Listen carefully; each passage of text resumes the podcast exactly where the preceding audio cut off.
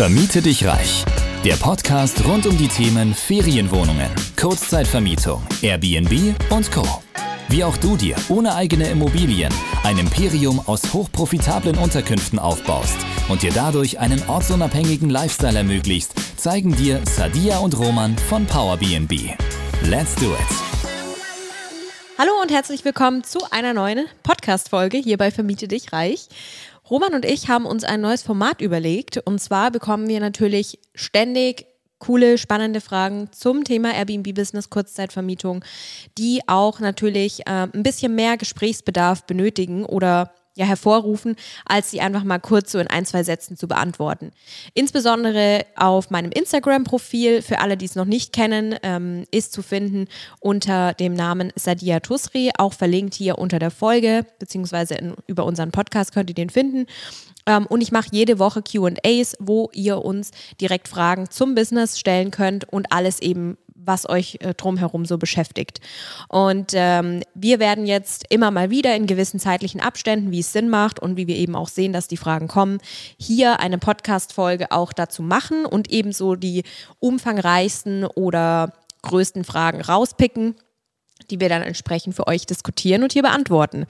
So haben wir die Möglichkeit, euch auch mehr Input zu geben und äh, euch einfach besser mitzunehmen. Ich habe jetzt hier meine letzte QA-Session von Instagram und wir gehen jetzt einfach mal nach und nach die Fragen durch, die da so kamen, die wir jetzt rausgepickt haben für heute. Und eine Frage, die natürlich eigentlich so ungefähr jede Woche kommt, weil es auch ein wichtiges und großes Thema ist, ist das Thema Analyse. Die Frage lautet hier explizit, wie mache ich eine richtige Marktanalyse für meine erste Miet- bzw. Ferienwohnung? Mhm. Was können wir da an der Stelle antworten? Ja, also das, ähm, was wir eigentlich schon öfter ja mal beantwortet haben, und zwar, dass ich ähm, eine Standortanalyse brauche, eine Marktpotenzialsanalyse, Wettbewerbsanalyse, Zielgruppenanalyse. Und wenn ich dann diese Punkte gemacht habe, dann bin ich da eigentlich ganz gut aufgestellt. Es ist nur wichtig zu beachten, ähm, was habe ich denn da eigentlich für eine Datenqualität? Also ich kann das Ganze mit Vergangenheitsdaten machen, mit Echtzeitdaten und mit Zukunftsdaten.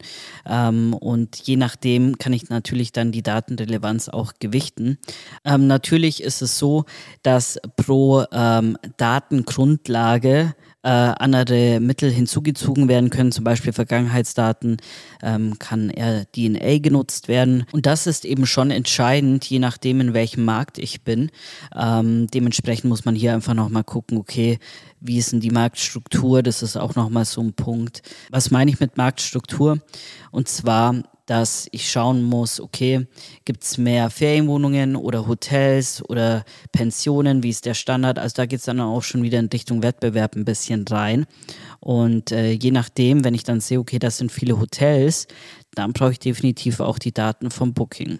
Und da gibt es halt jetzt noch nicht so ein gutes Tool dafür, wo man sagen kann, okay, das bringt wirklich eine Datensicherheit mit sich. Das ist nämlich so ein weiterer Punkt in der Analyse. Ich brauche eine Datensicherheit, dass die Daten auch wirklich stimmen und nicht einfach irgendwie verschwommen sind, weil die ähm, Datenerhebung nicht so gut gemacht wurde. Und das ist halt bei den Tools manchmal der Fall. Deshalb kann man das Ganze auch manuell machen. Das ist dann auch der zweite Schritt, das sind so Gegenwartsdaten, ähm, die ich dann halt dafür herziehen kann. Dazu kann ich übergreifend nur sagen, eben achtet, von wann kommen die Daten, woher kommen die Daten und bestenfalls weiß ich auch, wie die Daten erhoben wurden, weil das ist alles ausschlaggebend dafür, dass ich den Markt überhaupt richtig bewerten kann. Also es ist jetzt nicht so, dass ich einfach mal schnell auf RDNA schaue und dann sehe, okay, der Markt passt, weil ich betone auch immer wieder, ähm, RDNA ist letztendlich eine Blackbox. Wir wissen ja gar nicht genau, wie sie diese Daten erheben. Dementsprechend muss ich dann weitere Punkte noch hinzunehmen. Und ähm, dann eben richtig auswerten zu können. Thema Analyse damit soweit beantwortet. Es ist wichtig, eine Analyse zu machen, deswegen auch gut, dass ihr nachfragt. Beachtet die Punkte, die Roman gerade angesprochen hat und äh, ohne Analyse wird es sehr, sehr schwierig, einen Markt oder ein Objekt auszuwählen, bei dem du sicher sein kannst, dass es dann entsprechend auch performt in der Zukunft. Deswegen diesen Schritt auf keinen Fall auslassen. Ja, was kommt nach der Analyse? Das führt dann auch direkt zur nächsten Frage. Thema Akquise. Wie komme ich an die Immobilien, wenn ich das Rent-to-Rent-Modell betreibe, so wie wir das machen? Keine eigenen Immobilien kaufen, sondern Immobilienpartner finden und mit denen entsprechende Verträge aushandeln Und dazu kam die Frage, wie kann ich das Akquisegespräch beginnen und den Vermieter von dem Konzept überzeugen?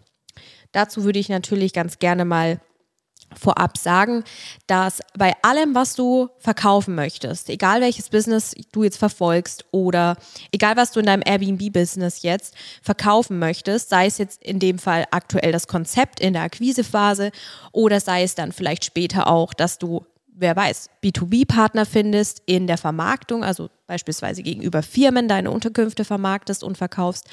Im Verkauf ist es immer essentiell, das Gegenüber gut einschätzen zu können. Also je besser deine Menschenkenntnis ist und natürlich wird sie das mit der Zeit, sie wird immer besser, sie wird immer fundierter und du kannst immer besser einschätzen, was das Gegenüber hören will. Umso eher du das kannst, umso eher wirst du auch Menschen überzeugen können von dir, von deinem Unternehmen, von dem, was du machst. Und das ist eben so mal ähm, vorneweg so ein Tipp, dass du dich einfach auch mit dem Thema ja, Psychologie im Verkauf und ähnliches auseinandersetzt. Nur wenn du wirklich verstehst, was das Gegenüber möchte, dann wirst du entsprechend auch die richtigen Argumente finden können. Und warum genau. ist das relevant für die Akquise jetzt? Ja, ich will da mal noch einen Tipp mitgeben. Ähm, und zwar, wenn es darum geht, richtig zu verkaufen, Leute verstehen zu können und einen sympathischen Eindruck zu machen, weil letztendlich verkauft Sympathie auch. Und ähm, da ist es wichtig, dass man da sich halt ein bisschen tiefer in das Thema noch reinklebt. Zum Beispiel das Buch How to Influence People. Mhm. Ähm, ist sowas, was man gut mal durchlesen kann oder das Harvard-Konzept. Ähm, da geht es um Verhandlungstaktiken. Und wenn du dir Stück für Stück eben solche Bücher mal durchliest, dann lernst du da natürlich auch einiges um das Thema Verkauf und Verhandlung. Natürlich muss man dann noch diesen Transfer schaffen, das in die Immobilienbranche zu bringen. Es steht jetzt nichts explizit für die Immobilienbranche mit drin, sondern eher so grundsätzliche Themen, die man eben beim Verkauf oder Verhandlungen ja, beachten sollte. Genau, also was du gesagt hast, die Bücher zum Beispiel How to Influence People oder How to Make Friends and Influence ja. People heißt es, glaube ich, ähm, auf Englisch. Ich habe es auch auf Englisch gelesen, weil ich persönlich immer die Originalversion eigentlich besser finde, tatsächlich. Ähm, aber nichtsdestotrotz, es sind übergeordnete Prinzipien eigentlich, ja. also allgemein gültige, universale Prinzipien. Und du wirst es auch merken, wenn du so ein Buch mal liest, vielleicht hast du auch schon mehrere Bücher in die Richtung gelesen, ähm, du kannst es immer wieder anwenden auf egal welche Menschen, auf egal welche Situation im Leben, ob Business, privat, wie auch immer, weil das wie gesagt universale Prinzipien sind. Und du wirst aber je eher man, je mehr man sowas verinnerlicht und eben auch anwendet, aktiv ja, und vielleicht auch wichtig, darüber ja. nachdenkt, wird man immer mehr solche Dinge automatisch auch machen in der Praxis und daraus lernen, beziehungsweise die Menschen so ansprechen können, wie es letzten Endes dann auch zum Erfolg führt. Ja, du hast ja schon gesagt, man soll es auf jeden Fall anwenden. Ja, ohne Anwendung ähm, kannst du, glaube ich, 100 Bücher lesen und bist danach immer noch auf dem gleichen Stand wieder vor. Deshalb äh, ist es schon ein wichtiger Punkt und das Thema natürlich, wo man auch dran arbeiten kann, äh, Selbstsicherheit und Selbstbewusstsein und seinen Wert kennen, weil nur wenn ich das weiß, dann kann ich ja viel besser verkaufen, weil dann kann ich auch eine Sicherheit ausstrahlen. Und wenn wir mal ehrlich sind, welcher Vermieter möchte mit einer unsicheren Person ähm, das Geschäft vollziehen? Wahrscheinlich niemand, aus dem Hintergrund heraus, dass natürlich ähm, hier auch ein Risiko besteht, wenn ich das an eine unsichere Person vermiete und dann ähm, eben ja nicht weiß, ob sie das Geschäft wirklich so gut aufziehen kann und äh, am Ende habe ich das Risiko, dass vielleicht die Miete nicht bezahlt wird.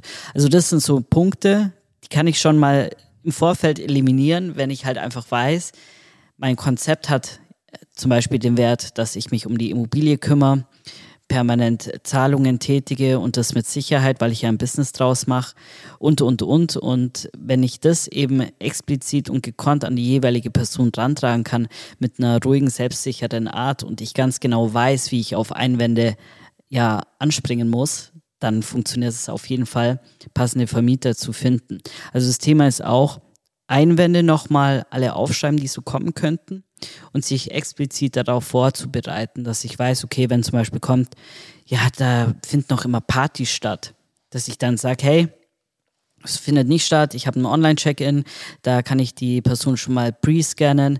Dann zum Beispiel kann ich sagen, ich habe ähm, Sicherheitssysteme, zum Beispiel wie Lautstärkesensoren oder Kameras, je nachdem, was das halt eben für ein Objekt ist. Und ähm, so kann ich dann so Bedenken schon mal ausmerzen in der Einwandsbehandlung. Und das ist halt wichtig ähm, zu wissen, was da so kommen kann.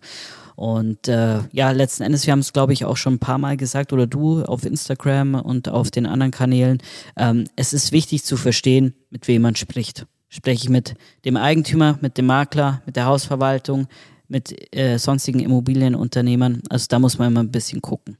Richtig. Und warum? Weil eben, und deswegen habe ich das mit dem, mit der Sales-Psychologie auch gesagt, mit der Verkaufspsychologie, weil im Endeffekt jede dieser unterschiedlichen Zielgruppen ganz andere Wünsche, Ziele, Bedürfnisse hat und auch unterschiedlich ticken.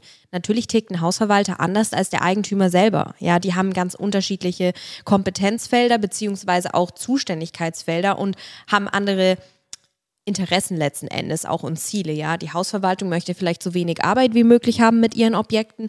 Der Eigentümer möchte auf jeden Fall abgesehen davon, dass er wahrscheinlich auch wenig Aufwand möchte, aber auch ganz, ganz sicher wissen, dass seine Immobilie in guten Händen ist und gut versorgt ist. Das wird bei der Hausverwaltung ein bisschen mehr im Hintergrund sein, weil sie nicht direkt die Immobilie ownen. Natürlich wollen sie trotzdem sicherstellen, dass die Eigentümer zufrieden sind, aber es wird trotzdem nicht so priorisiert sein wie beim Eigentümer selber.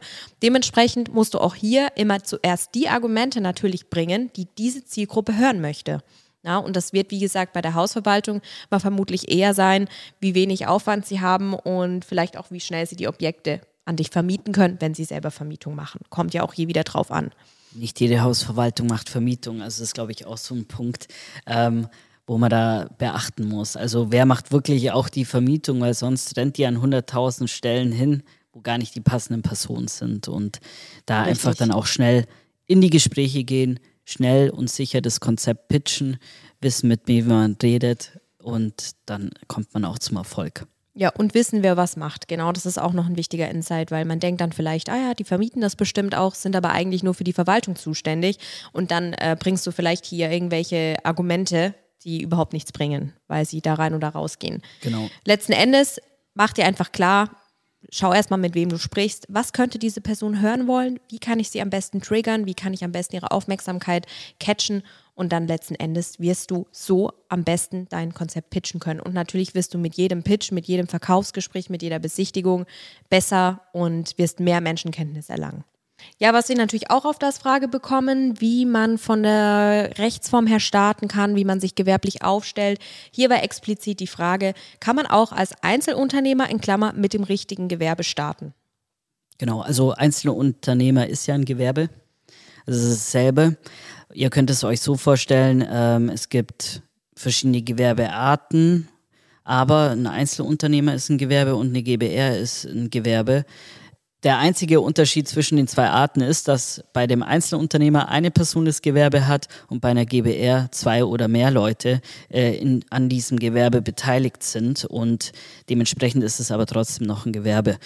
Also grundsätzlich kann man mit einem Gewerbe starten. Es kommt halt natürlich immer darauf an, ähm, was sind deine Ziele und ähm, wie viel Risiko möchtest du tragen und je nachdem muss man da halt schauen, ob es dann eben passt. Also es ist eine sehr, sehr individuelle Geschichte. Da gibt es nicht diesen einen goldenen Weg, weil ich muss halt im Vorfeld schon überlegen, okay, wohin soll die Reise gehen, was kann ich investieren, welches Risiko möchte ich haben oder kann ich tragen.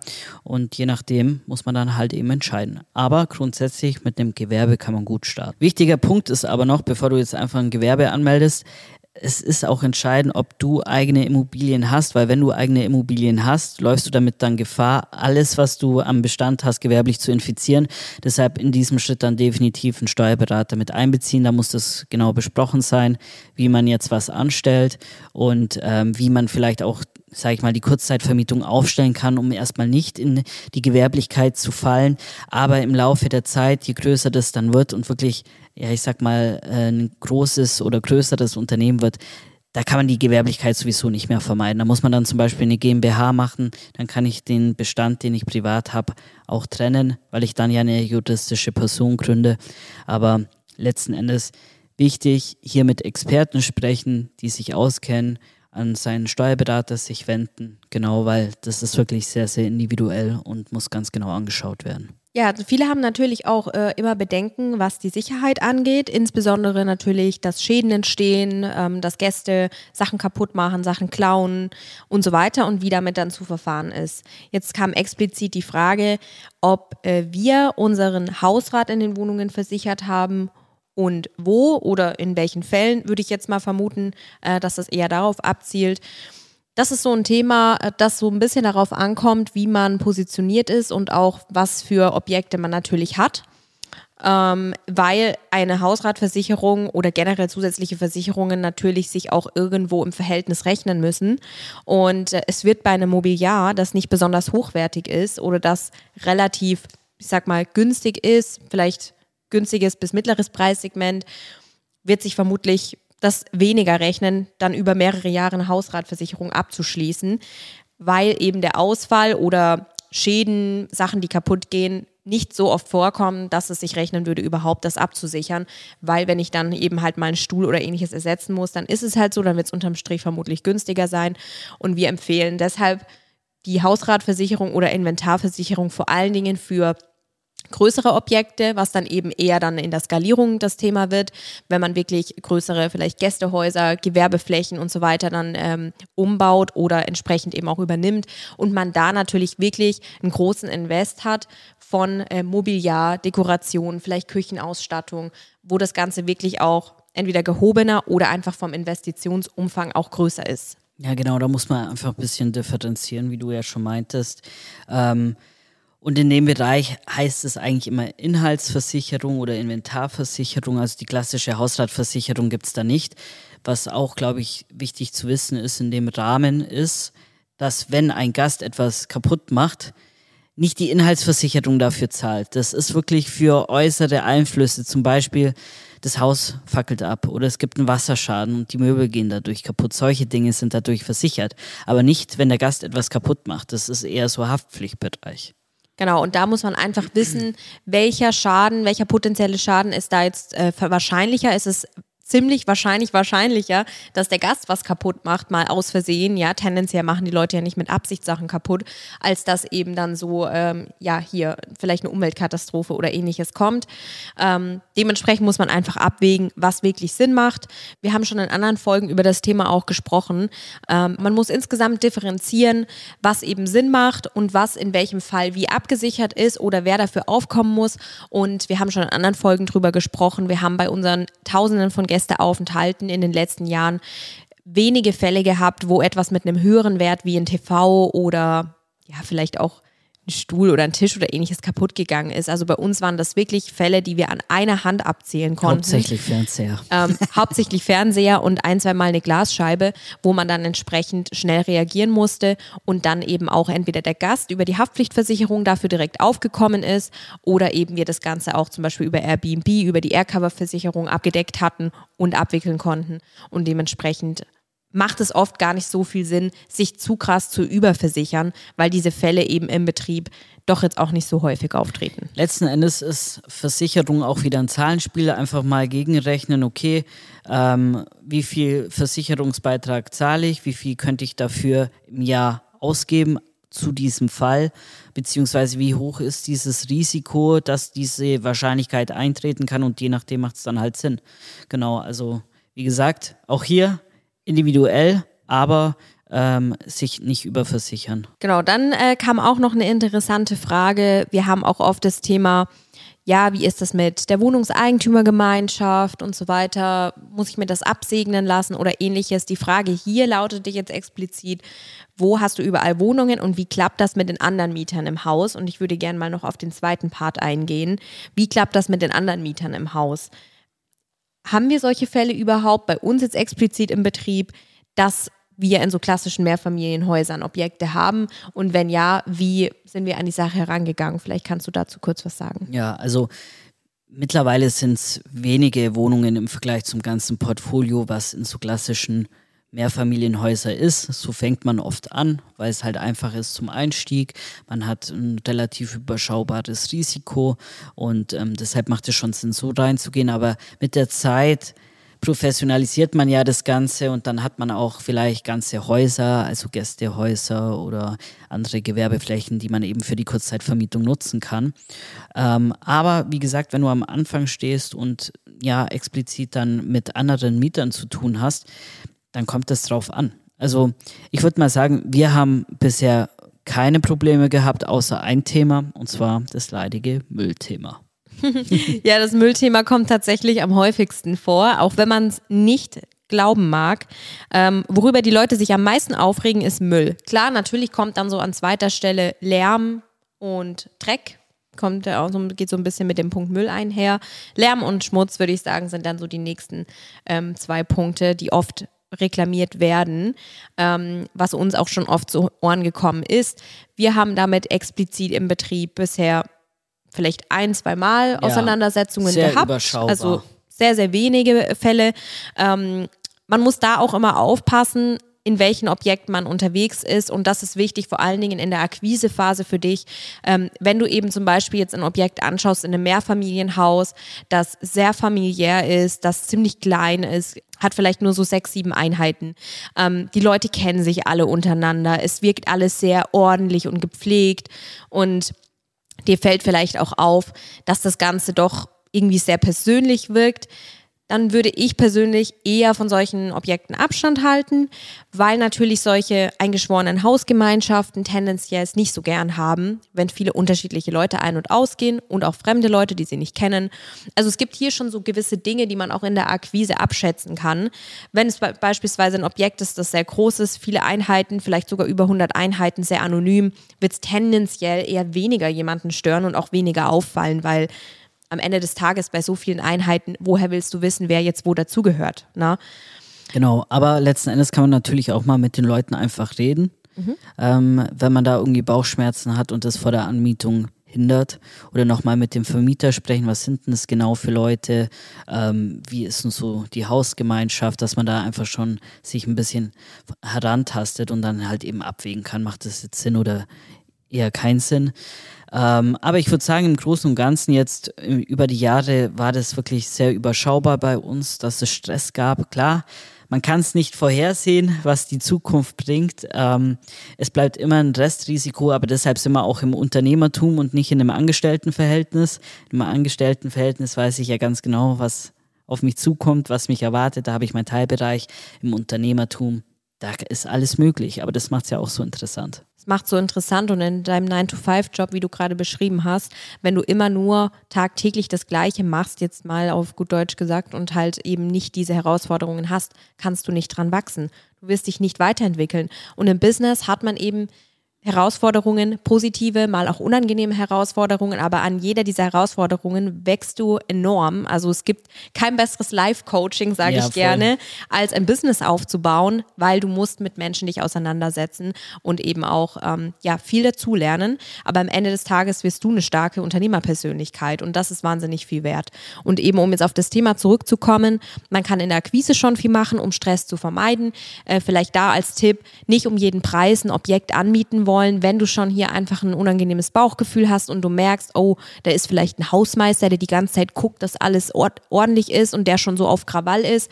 Oder wenn eben sowas schon bekannt ist vorab, ja, vielleicht eher Abstand davon nehmen Grundsätzlich ist ja hier die rechtliche Lage so, dass äh, die Hausgemeinschaft es nicht einfach verbieten kann, es sei denn, steht in der Teilungserklärung was. Ähm, dennoch möchte man ja in einem Unternehmen, in einem Business nicht mit Absicht irgendwie Probleme provozieren und deswegen sollte man natürlich sich hier gut vorbereiten. Bei uns, wie gesagt, wenige Fälle, weil wir aber auch mit dieser Intuition und auch mit diesem Bauchgefühl eben selber arbeiten und sagen, wenn wir schon merken, hm, das führt eher zu Stress, dann machen wir es nicht um jeden Preis. Ja, weil Wachstum sollte nicht um jeden Preis sein. Zu schnelles Wachstum, und das garantiere ich euch, das fährt bei 90 Prozent der Leute gegen die Wand. Ja.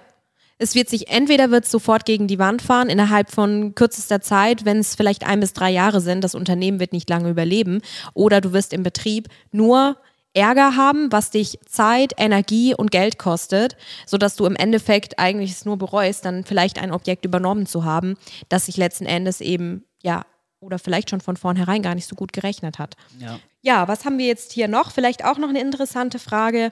Ähm, zuletzt würde ich sagen, viel wiederholt sich dann auch. Genau, als letzte Frage hatte jemand angebracht, mit wie vielen Objekten sollte man starten? Erstmal mit einem oder ab sofort zwei bis drei? Kommt auf dich persönlich an. Also ähm, auch hier wieder individuell. Hast du schon einen Unternehmer-Background oder hast du schon mal was anderes selbstständig gemacht? Wie sind deine finanziellen Mittel? und natürlich auch, wie traust du dir das selbst zu? Also das ist natürlich auch ein wichtiger Punkt. Äh, für manche, die sind bei einem Objekt schon komplett überfordert und manche machen drei Stück nebenher. Also das kommt drauf an, wie deine individuelle Situation gestrickt ist.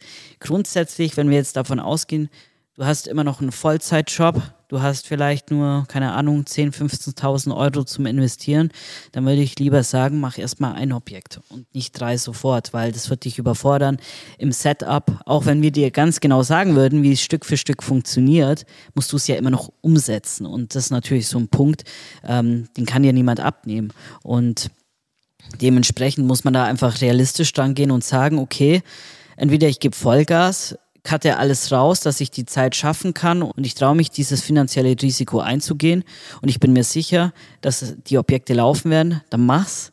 Wenn du aber irgendwo einen Punkt findest, wo du sagst, ich habe da meine Zweifel, dann würde ich lieber erstmal mit einem starten. Also das ist auch sowas, was wir bei uns halt im Coaching ganz genau individuell anschauen. Wo steht die Person, was bringt die Person mit und was kann die Person auch in Zukunft wirklich stemmen, dass sie nicht daran zerbricht. Und ähm, dementsprechend ist es, wie gesagt, eine individuelle Geschichte. Beide Varianten funktionieren. Ähm, wie Roman schon gesagt hat, man soll sich am Ende des Tages gut fühlen mit dem. Genauso wie bei der vorherigen Frage, wenn ich ein schlechtes Bauchgefühl habe, damit gleich zwei oder drei Objekte anzumieten. Und wenn ich zum Beispiel sage, es ist ja meistens nicht so, dass ich als kompletter blutiger Anfänger sage, okay, ich will jetzt unbedingt drei Objekte sofort haben. Ja, weil die Gelegenheit spielt ja auch da eine Rolle. Du musst erstmal die Gelegenheit haben, drei Objekte auf einmal anmieten zu können. Bedeutet, du machst vielleicht Akquise und kommst mit einem Eigentümer in Kontakt, der sagt, hey, das klingt alles gut, ich habe Lust mit dir zu arbeiten, du machst mir einen ordentlichen Eindruck. Wenn du soweit auch die Bonität vorweisen kannst, würde ich dir gleich zwei oder drei Objekte anbieten, weil ich habe hier so viele Einheiten frei. Wäre für mich auch besser, wenn ich alles an eine Person vermietet habe. Dann hättest du die Gelegenheit dazu, aber das wird jetzt auch nicht so ähm, oft kommen, diese Gelegenheit. Und es muss dann einfach passen in dem Moment. Ja. Dementsprechend kannst du das auch nicht zu 100 Prozent so planen. Ähm, das ist ein Punkt. Und zum anderen, wie gesagt, musst du dich in der Gelegenheit dann entsprechend auch wohlfühlen und sagen, okay, ich mache das jetzt. Und wie Roman schon angesprochen hat, eine Herausforderung, es geht gar nicht mal nur um diesen, diesen Kapitalfaktor, der natürlich sehr wichtig ist. Und die Frage solltest du dir mal mit als erstes stellen, reicht überhaupt das Kapital für gleich zwei oder drei Objekte aus? Und zum anderen kannst du jede Einheit, die du möblierst, auch wenn die in einem Haus sind, als separates Projekt betrachten, weil jede Wohnung braucht ihre Möbel, die müssen aufgebaut werden, die müssen bestellt werden. Das muss vielleicht ein ähm, komplettes Konzept Konzept erstellt werden für die Inneneinrichtung. Dann braucht vielleicht das Objekt noch, keine Ahnung, Deckenlampen. Die andere Wohnung hat vielleicht schon Deckenlampen. Ähm, whatever, ja. Also es hat unterschiedliche Grundrisse. Beides sind komplett separate Projekte und erfordern dann Aufmerksamkeit und viel Zeit. Und äh, auch wenn du viel bündeln kannst, weil es dann vielleicht im gleichen Objekt ist und du viel vielleicht dann dorthin bestellen kannst, ist es trotzdem eine Herausforderung als kompletter Anfänger und mit begrenzten zeitlichen Mitteln das parallel so aufzubauen und dann auch das Setup ordentlich hinzubekommen, dass du dann auch schnell starten kannst und nicht das Risiko eingehst, vielleicht dann ein, zwei oder drei Monate drauf zu zahlen, weil es so krasse Verzögerungen gibt. Also Projektmanagement sollte hier nicht unterschätzt werden. Ja, genau. Ich denke, das sind so Skills, die sollte man mitbringen oder man sollte halt eben wissen, wie das Ganze funktioniert, damit es dann auch wirklich ja, rund läuft. Dementsprechend wenn du sagst, hey, ich will mit drei starten, dann starte mit drei. Lass dich da nicht irgendwie von, ja, ich sag mal, kleinen Denkweisen dann einrahmen, aber betrachte das Ganze natürlich auch super realistisch, kann ich es wirklich stemmen. Und ähm, ich denke, das ist so ein Balanceakt, den man vielleicht auch manchmal lernen muss, ähm, weil wir sagen ja auch, think big, und ähm, setzt ein großes Ziel, aber gleichzeitig muss es natürlich auch realistisch sein, weil wenn ich fünf Schritte zu viel mache, dann ähm, stürze ich irgendwo die Klippe vielleicht runter, weil ich habe gar nicht dran gedacht, dass es jetzt runtergehen kann. Also ähm, ja. da einfach ein bisschen aufpassen, aber wenn man da äh, sich gut aufstellt, dann kann man nur den richtigen Weg für sich finden. Ganz genau so ist es. Jetzt haben wir ein paar wichtige und auch relativ breite Fragethemen rausgepickt und hier diskutiert. Ähm, das war jetzt mal, würde ich sagen, so ein ganz guter Insight auch für euch zu unterschiedlichsten Bereichen. Äh, wie immer, lasst uns gerne wissen, welche Themen euch noch interessieren und wir wiederholen dieses Format sehr gerne, wenn ihr dieses Format gerne öfter habt oder ihr das super findet, dann lasst es uns auch gerne wissen per DM über Social Media. Genau, schreibt das dir Oder- auf Social Media und ähm, dann können wir gerne weiter Fragen beantworten. So machen wir das. In diesem Sinne, bis zur nächsten Folge.